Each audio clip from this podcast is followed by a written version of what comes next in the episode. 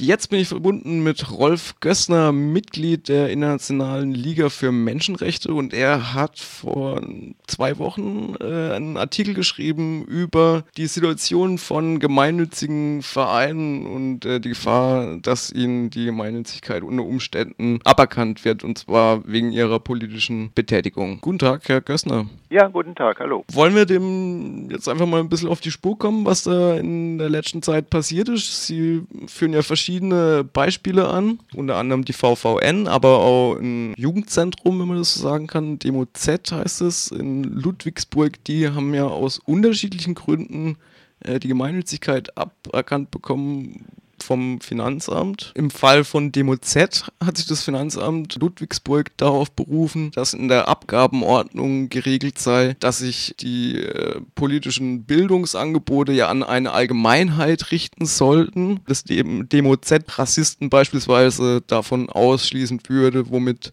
dann eben der Anspruch auf Gemeinnützigkeit ausgeschlossen werden könnte. Vielleicht gleich dazu, das äh, halte ich für äh, äußerst problematisch. Ne? Natürlich steht in der Abgabenordnung, Paragraph 52 drin, dass die Betätigung sozusagen ähm, auf die Allgemeinheit bezogen sein äh, müsse, also Allgemeinheit äh, bezogen auf äh, Volksbildung, auf äh, politische äh, Bildung. Das heißt also, wenn da einzelne Gruppen äh, oder Personen ausgeschlossen würden, so die Argumentation, dann wäre es eben nicht mehr die Allgemeinheit, die da versorgt werden soll. Und das halte ich unter Demokratie-Gesichtspunkten für äußerst problematisch, wenn sozusagen Demokratiefeinde, äh, Rassisten, Ra Rechtsradikale, Antisemiten mit in das Angebot aufgenommen werden sollen. Finde ich so jedenfalls ähm, in der ähm, AO, also in der Abgabenordnung, äh, dann doch nicht äh, definiert und im Zweifel muss da dann auch gesetzlich nachgebessert werden. Kommen wir gleich zum nächsten Verein. Bei Attac, den wurde auch die Gemeinnützigkeit entzogen, allerdings mit einer unterschiedlichen Argumentation. Und zwar sei äh, die Gemeinnützigkeit eben äh, nicht vereinbar mit einem kon kontinuierlichen Einsatz für allgemeinpolitische Forderungen zur Tagespolitik. Also das Gericht zu einer geistigen Offenheit gemahnt. Also wie passt denn das jetzt zusammen? Naja, ähm, das äh, Problem ist ja bei Attac, äh, dass es hier schon eine höchstrichterliche Rechtsprechung gibt, also eine Revisionsentscheidung des äh, Bundesfinanzhofs, der praktisch dem Finanzamt Frankfurt Recht gegeben hat nachdem in erster Instanz äh, das Urteil noch ganz anders ausgesehen hat. Und ähm, danach ähm, wurde ja Attac die Gemeinnützigkeit äh, aberkannt weil äh, das äh, Attac-Netzwerk mit ja, seinen Kampagnen versuche, die politische Meinung zu beeinflussen. Und das Gericht argumentiert, zwar gelte die unter Volksbildung zu fassende politische Bildungsarbeit nach dem Gesetz als gemeinnützig, aber nicht der Einsatz für allgemein politische Forderungen zur Tagespolitik und eben auch nicht Kampagnen die zu diesem Zweck veranstaltet werden. Die Volksbildung, so das Gericht weiter, müsse eigenständig und in geistiger Offenheit betrieben werden. Das allerdings äh, lässt sich aus dem Gesetz so nicht entnehmen. Ne? Also die Geschichte mit der geistigen Offenheit, das würde ja bedeuten, äh, das wäre eine beliebige Angelegenheit, man könnte sich gar nicht positionieren inhaltlich. Das kann meines Erachtens nicht richtig sein. Dann gibt es ja noch den Fall mit der VVN der ist ja ein bisschen anders gelagert. Da wurde ja weniger stark auf die Abgabenordnung eigentlich abgestellt beim Finanzamt, sondern äh, denen wurde zu, zu gelegt, dass sie in einem Verfassungsschutzbericht, nämlich in dem Verfassungsschutzbericht des Landes Bayern, aufgeführt werden. Da werden sie zwar nicht als extremistisch eingestuft, aber als extremistisch beeinflusst. Also hier wird mit der freiheitlich-demokratischen Grundordnung argumentiert. Richtig, aber äh, trotzdem äh, bezieht sich das auf die Abgabenordnung, auch hier, nämlich aber dann der Paragraph 51 wonach eben Körperschaften, also Vereine äh, zum Beispiel, die im Verfassungsschutzbericht des Bundes oder eines Landes als extremistische Organisation aufgeführt sind, da ist widerlegbar allerdings davon auszugehen, dass die Voraussetzungen eben nicht erfüllt sind für die Gemeinnützigkeit. Und das wurde bei der VVN jetzt so angenommen, und zwar äh, das Berliner Finanzamt, immerhin eine Behörde eines rot-rot-grün äh, regierten äh, Bundeslandes, hat eine antifaschistische Traditionsorganisation, äh, der die Gemeinnützigkeit ähm, mit der Begründung entzogen, dass eben in einem Verfassungsschutzbericht, nämlich der von Bayern ausgerechnet, vom CSU regierten Bayern, dass da die VVN als linksextremistisch beeinflusst eingestuft würde. Das heißt also, wir haben hier schon mal einen Bruch des Gesetzes insoweit, weil da von extremistischer Organisation die Rede ist.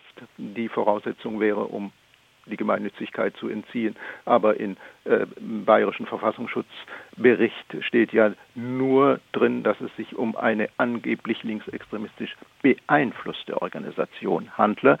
Also ähm, da ist noch nicht mal der Gesetzestext ähm, erfüllt. Kommen wir nochmal auf den Fall von Demo Z in Ludwigsburg zurück.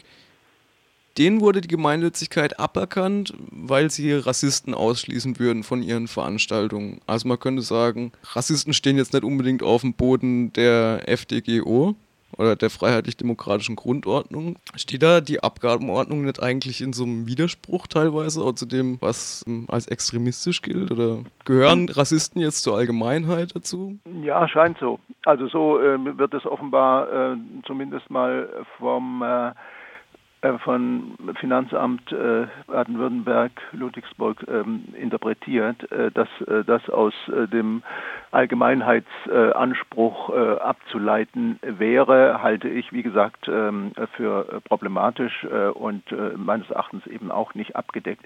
Das würde ja bedeuten, dass all jene gemeinnützigen Vereine, die zum Beispiel Veranstaltungen organisieren, äh, und da steht ja häufiger bei den Einladungen drunter, dass Rassisten, Antisemiten und so weiter nicht äh, zugelassen würden zu den Veranstaltungen, würde ja bedeuten, dass denen nach und nach auch die ähm, Gemeinnützigkeit äh, entzogen würde. Und in der Tat, es ist ein fatales Signal, äh, das davon ausgeht.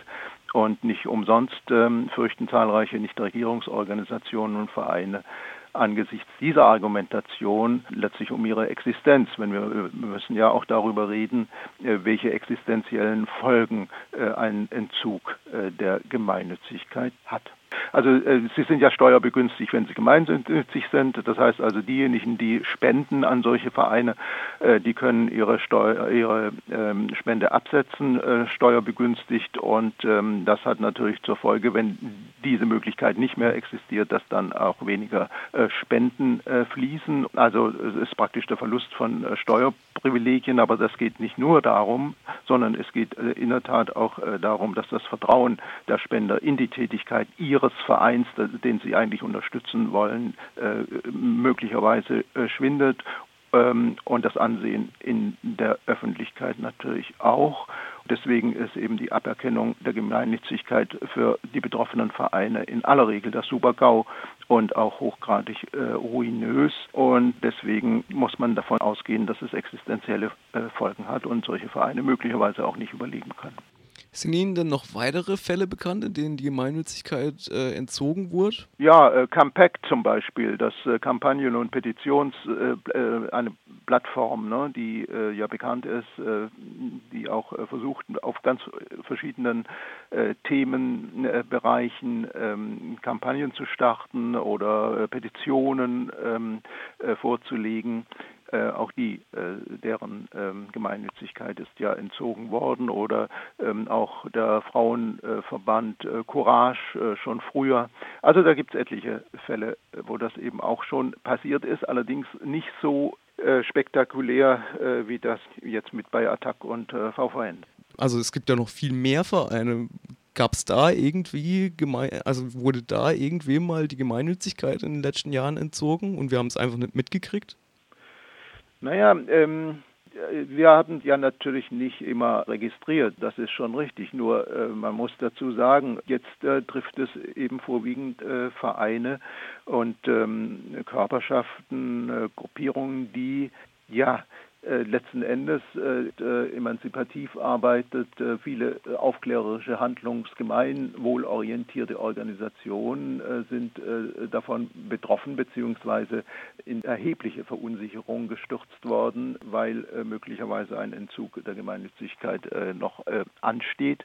Aber angenommen neoliberale, rechtsextreme Vereine, die scheinen bislang zumindest nur wenig Probleme mit dem Entzug einer, der Gemeinnützigkeit Gemeinnützigkeit äh, zu haben. Weder die Bertelsmann Stiftung mit ihrer ja bekanntermaßen kommerzorientierten Einflussnahme auf Politik und Gesellschaft, noch etwa Rüstungslobby nahestehende ähm, Vereine wie die Deutsche Gesellschaft für Wehrtechnik e.V.